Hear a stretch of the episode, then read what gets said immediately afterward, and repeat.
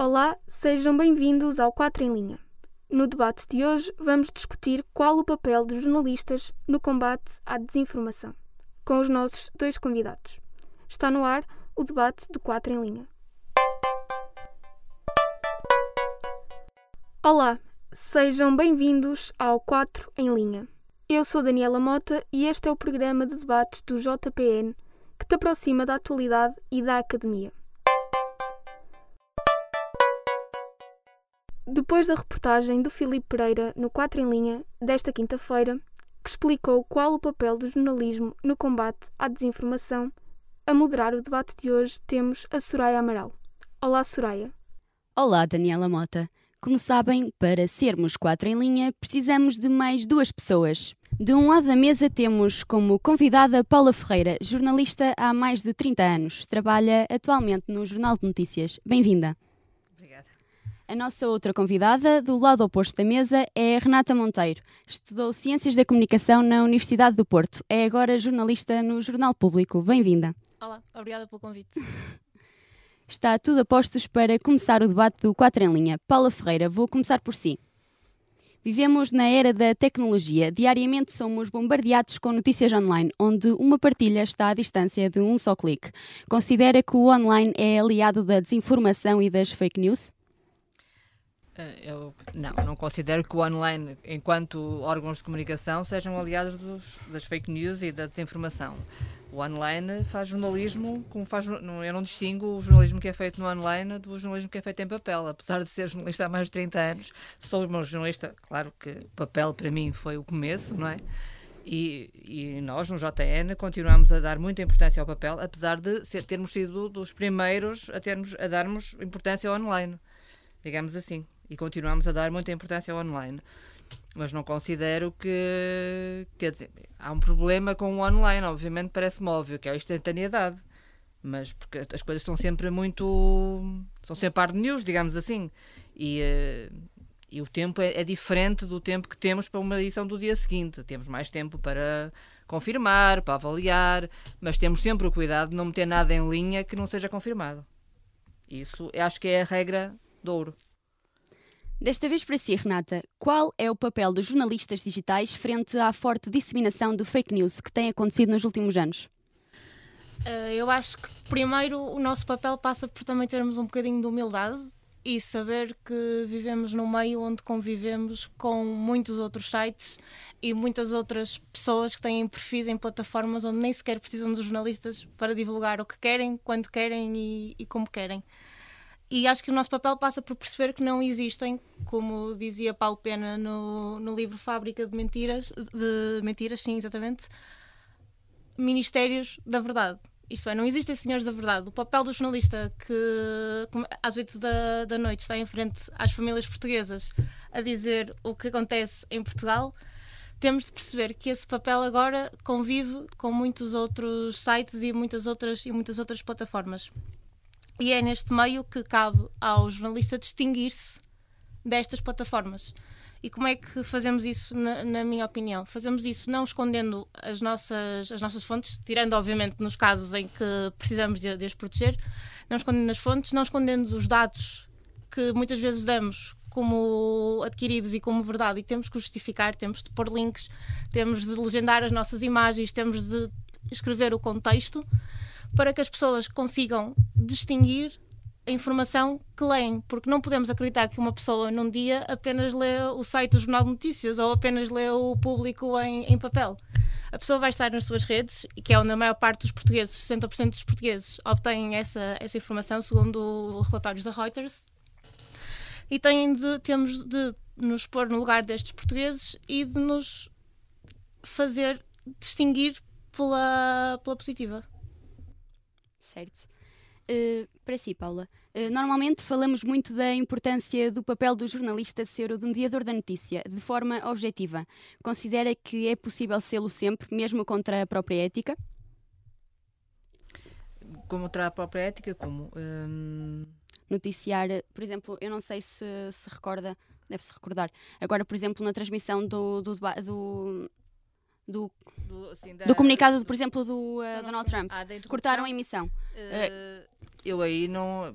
sinceramente não acho, não acho que tenha havido uma quebra de ética dos jornalistas, pelo contrário.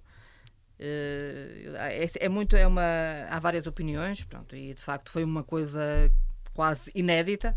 Uh, interromperem um presidente, ou as televisões saírem do, do ar quando o presidente estava a falar, mas pronto, o que eu acho é que aquilo foi o, lim, o foi o limite de uma situação que já se vinha a prolongar há muito tempo, com uma série de mentiras acumuladas, e o papel do jornalista é dizer onde está a verdade e, onde está a mentira. E de facto, podia, a, opção podia ter sido outra, podia ter sido continuar no ar e depois contextualizar e dizer o que estava a passar. Foi aquela.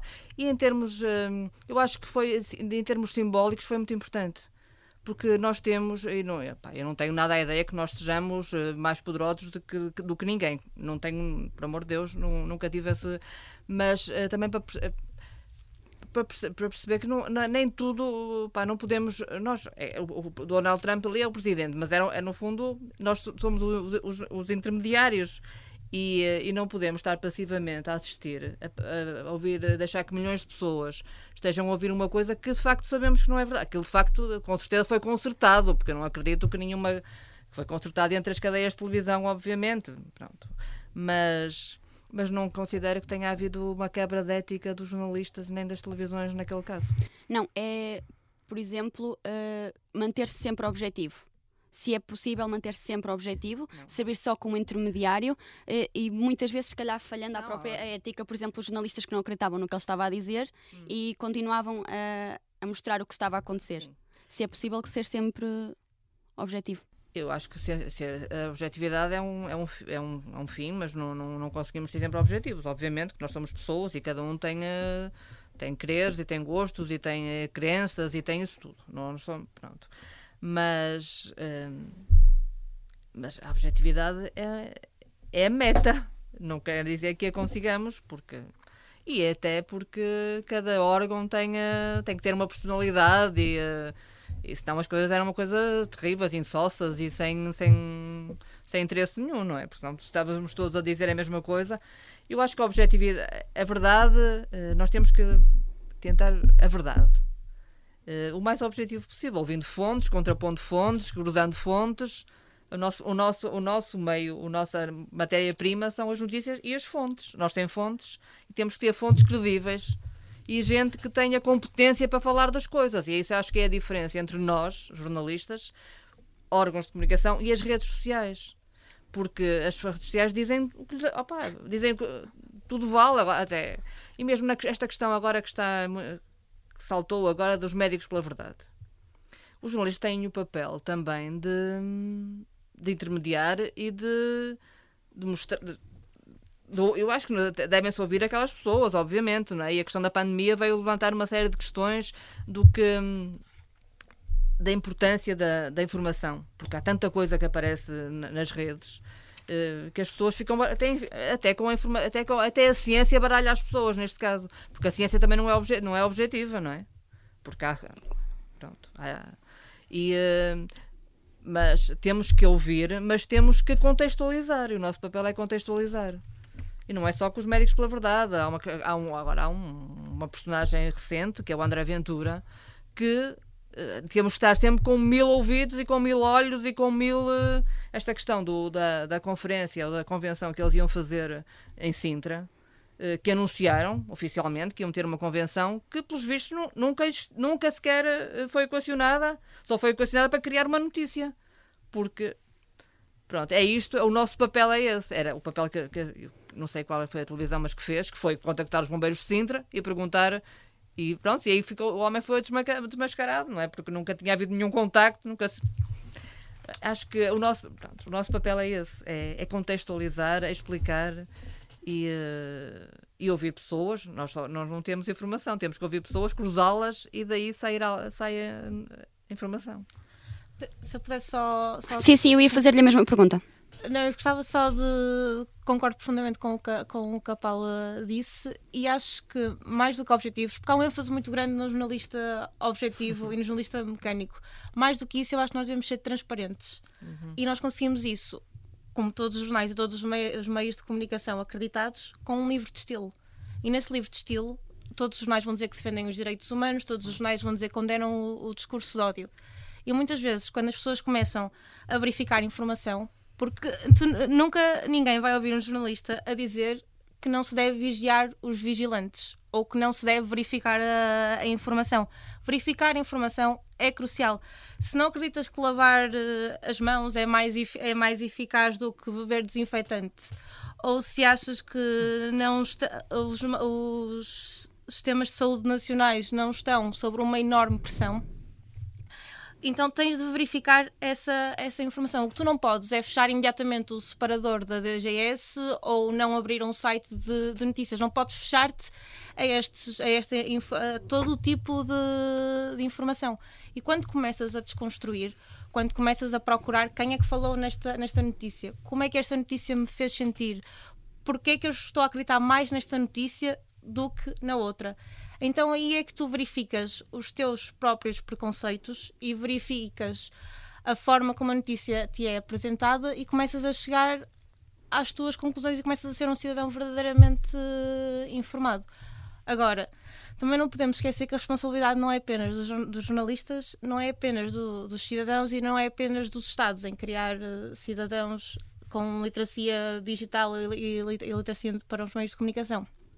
O papel destas, destas plataformas como a Google e como a Facebook que vêm nas notícias falsas um negócio extremamente lucrativo e que verdadeiramente apresentam protocolos em que supostamente dizem combater estas notícias, mas que são completamente uh, ineficazes e não têm instrumentos verdadeiramente capazes de fazer frente uh, a estes negócios, é fundamental também, na minha opinião. E acho que isso ainda é pouco discutido.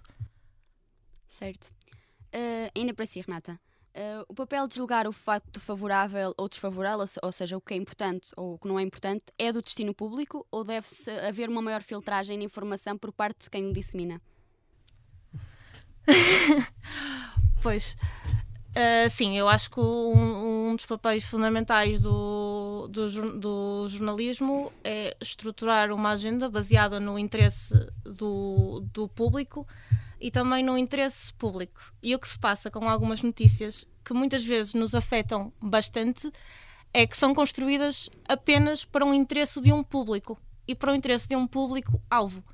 Isto é, se eu, porventura, tendo a acreditar que uma mulher não é capaz de assumir um cargo de poder, então, uh, quando eu ler notícias sobre o que a Graça Freitas disse ou disse errado, ou no momento disse e no outro disse, de repente parece-me que tudo o que a Graça Freitas disse está errado. E o que nós temos que pensar é: a Graça Freitas disse mesmo isto, está. Porque é que, de repente, o que nós temos que pensar é: porque é que eu de repente acho que tudo o que a Graça Freitas diz está errado? É porque eu leio notícias sobre isto, ou é porque o Facebook e o Google já sabiam que eu acho que a Graça Freitas diz coisas erradas e por isso de repente tudo que eu leio é que ela, é que ela está errada.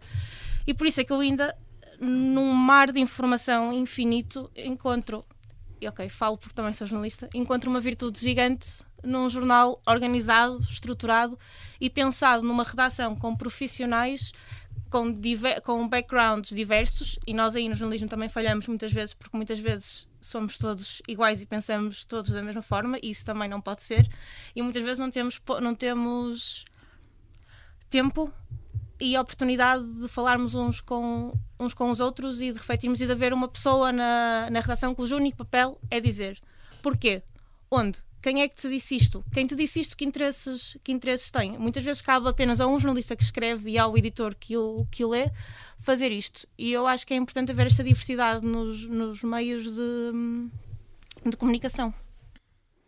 Certo, faço-lhe a mesma pergunta. Deixa-me só, agora, é, é, é, o problema não são só as redes sociais, e antes de haver redes sociais já havia problemas, não é? A desinformação agora é maior porque o volume é, é, é, é enorme, mas as fontes, as fontes não são inocentes, não é? As fontes têm um, um, um objetivo e a gente vê como as coisas, aliás, de vez em quando fala só de uma coisa. Hum, opa, e de facto, nós neste momento, nós jornais, uh, temos condições um bocadinho piores do que tínhamos há uns anos, porque temos menos gente, temos menos recursos, temos menos dinheiro, a publicidade não abunda e tudo isso interfere nos meio, da maneira como nós trabalhamos. Porque nós estamos muito menos na rua e uh, um jornal. Há uma coisa que é antiga, mas que, que há um senhor que se chama Inácio Raimonet que disse há muitos anos. Eu acho que ainda andava a estudar jornalismo, mas continua a ser tão verdade. Os jornalistas aburguesaram-se. É verdade. E não, têm, não se identificam com os problemas das pessoas. Nós identificamos muito mais com os problemas das fontes e estamos muito mais identificados com as fontes. Uh, somos mais pessoas que fazem economia, identificam-se com o sujeito que produz vinho no Douro e gostam mais, se calhar, até de do que ir ao bairro do Aleixo fazer reportagem. E, e eu acho que os jornais também se, uh, se ressente disso. De falta, falta gente nas, nas páginas dos jornais e nas, nas notícias faltam os problemas reais das pessoas. As pessoas precisam andar de metro. Andar de metro é, um, é uma fonte de informação incrível. Porque a gente ouve histórias, está sentado e está a ouvir o que os outros. Opa, não somos, não é ser cusco, ou não é ser intrometido, é estar, é estar a ouvir as E ouvir as pessoas é a base do jornalismo. E fazer perguntas, que é uma coisa que também se está a perder um bocado. A capacidade. Pode ser a coisa mais estúpida. Às vezes eu digo a, a, às pessoas que trabalham comigo: opá, pergunta. Ah, é ridículo, deixa lá. Pergunta. Pode, podes achar a pergunta ridícula, mas pergunta. Porque daí pode sair, pode sair uma notícia. Porque a nossa, a, nossa, a nossa arma, a nossa arma, entre aspas, é fazer perguntas e questionar as coisas.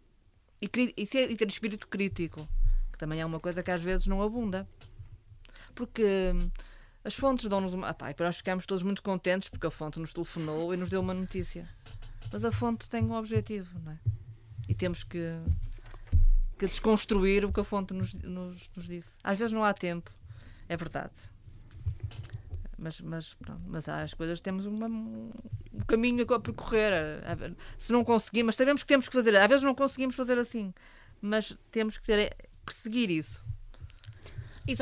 exatamente. Eh, eu gostava também de fazer esta, esta distinção quando aqui falo em, em fake news ou quando falo em desinformação.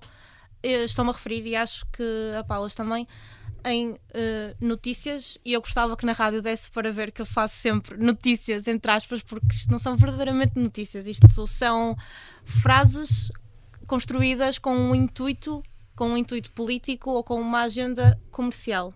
Sim. E não são feitas por um troll numa cave escura que decide um dia fazer uma piada sobre algum político português. Não, o, o jornalista Paulo, Paulo Pena, numa, numa longa investigação, identificou cerca de 50 sites em Portugal uhum. dedicados apenas a construir estas notícias. E é fácil, neste, é fácil encontrarmos. Um, é fácil acharmos que estes sites são inocentes porque muitas vezes entramos neles e não vemos apenas notícias de teorias da conspiração completamente disparatadas. O que nós lá encontramos são vídeos emocionantes que nos dizem alguma coisa, como o reencontro de um militar com a, com a sua família ou animais de companhia a, a cuidarem dos, dos donos.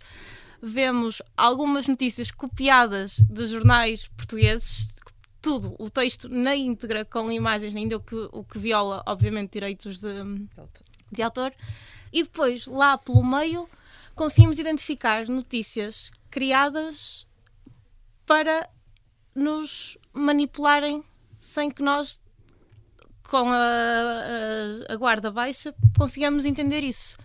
E agora, pegando no que a Paula estava a dizer sobre a falta de, dos problemas das, das pessoas nos, nos jornais, estes sites focam-se exatamente nesses problemas e, mais do que nesses problemas, nos medos.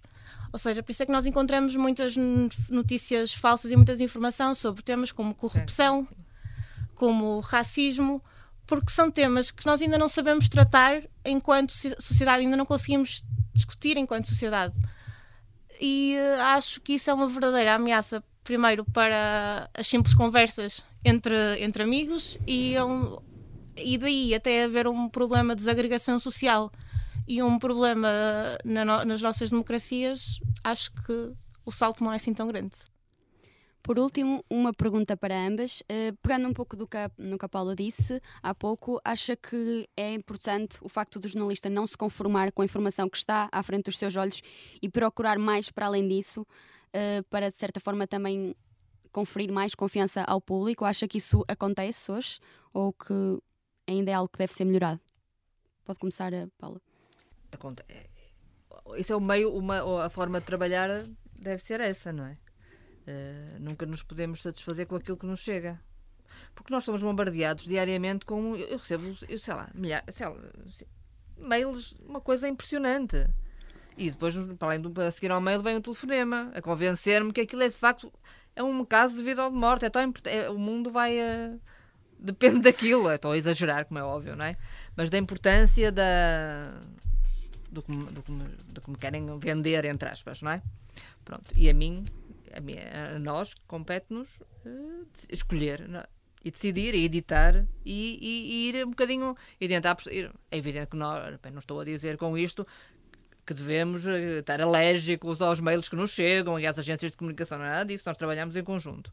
Mas temos é que estar sempre alerta e tentar ir sempre um bocadinho mais além e, e, e é questão fazer as perguntas que, são preciso, que é necessário fazer.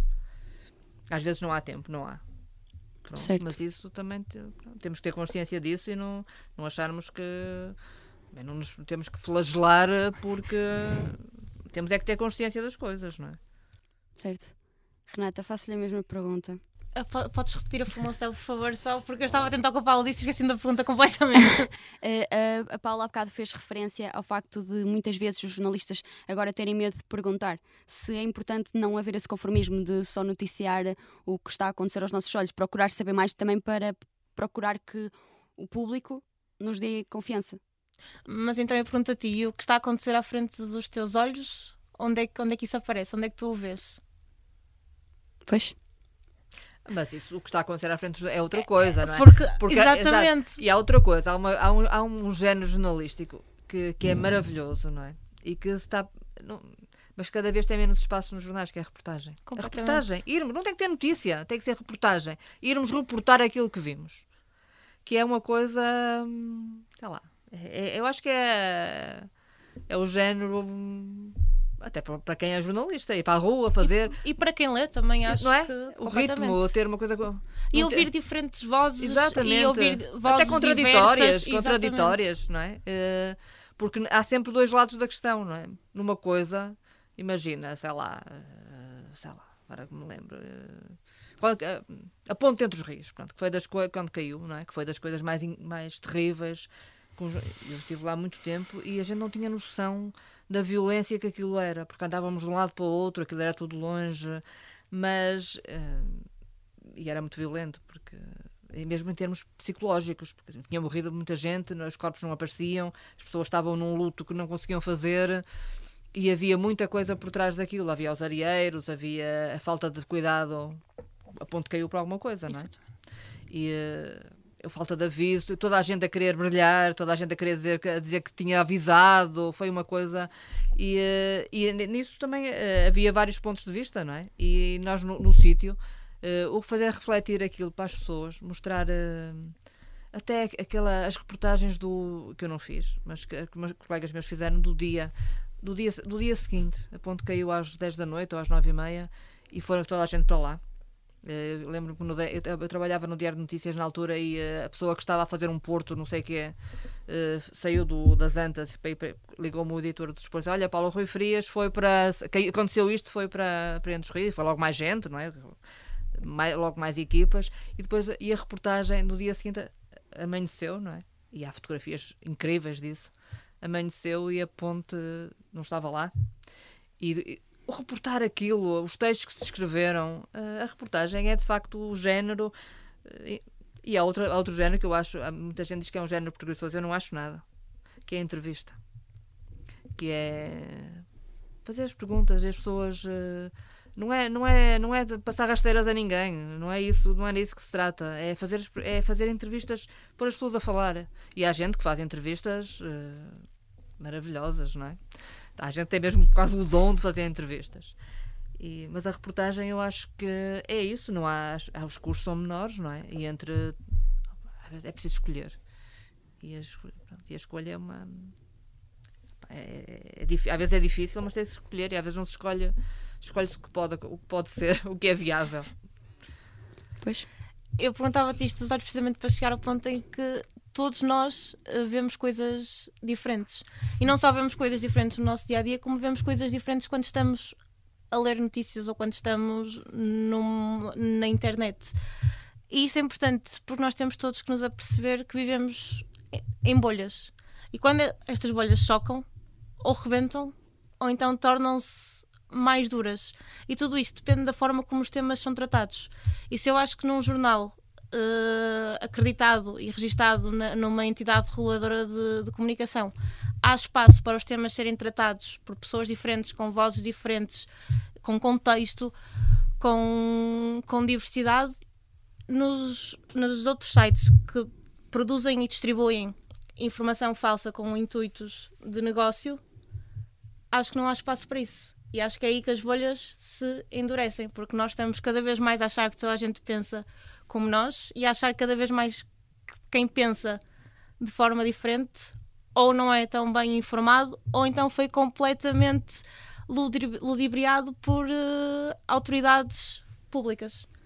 E tudo isto também reflete a nossa quebra de confiança, tanto nos jornais, que ainda assim em Portugal continua a ser das mais elevadas da, da, União, da União Europeia, como também reflete a nossa quebra no, na, nos, nos agentes políticos. Certo, uh, quero agradecer a, ambas, à Paula Ferreira e à Renata Monteiro. Uh, chegamos assim ao fim de mais um debate do 4 em linha. Daniela Mota. Obrigado, Soraya Amaral. Agradecemos em primeiro lugar à Paula Ferreira, jornalista do Jornal Notícias, e à Renata Monteiro, jornalista do Público, por aceitarem o nosso convite e por estarem presentes neste debate. Fica por aqui a segunda parte do 4 em linha deste mês. Não te esqueças de nos seguir no Facebook, Twitter e também no Instagram. Podes ouvir os nossos programas anteriores em formato podcast em jpn.com www.up.pt. Quanto a nós, voltamos em dezembro com um novo tema da atualidade para debater no 4 em linha. Até lá, sintoniza-te.